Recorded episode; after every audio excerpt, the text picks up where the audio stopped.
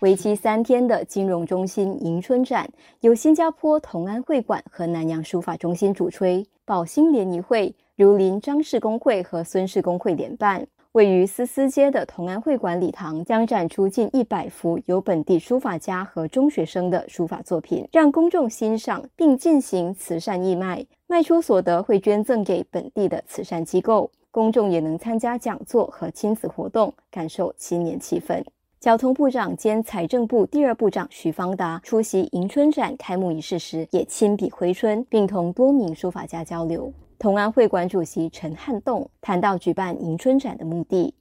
这次的活动主要目的是要把这个传统文化融入进繁忙的金融中心，为这里的上班族提供一个轻松愉悦的文化体验。我们也想把这个新年气氛带入这个金融区。通过这个活动，我们也希望可以让本地不同族群的朋友能够参与，对我们这个华人的新年挥春文化有更多的了解。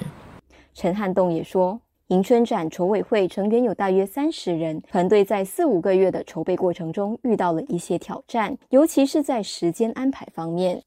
因为理事都不是全职的，所以在时间方面其实是有一些难度，去配合每个人的时间。然后，因为我们有印一本这个作品集嘛，我们就需要跟这个南洋书法中心的书法老师沟通，收集他们的作品，然后我们这里才进行那些拍摄、排版等等的工作。所以，其实时间方面是蛮紧凑的。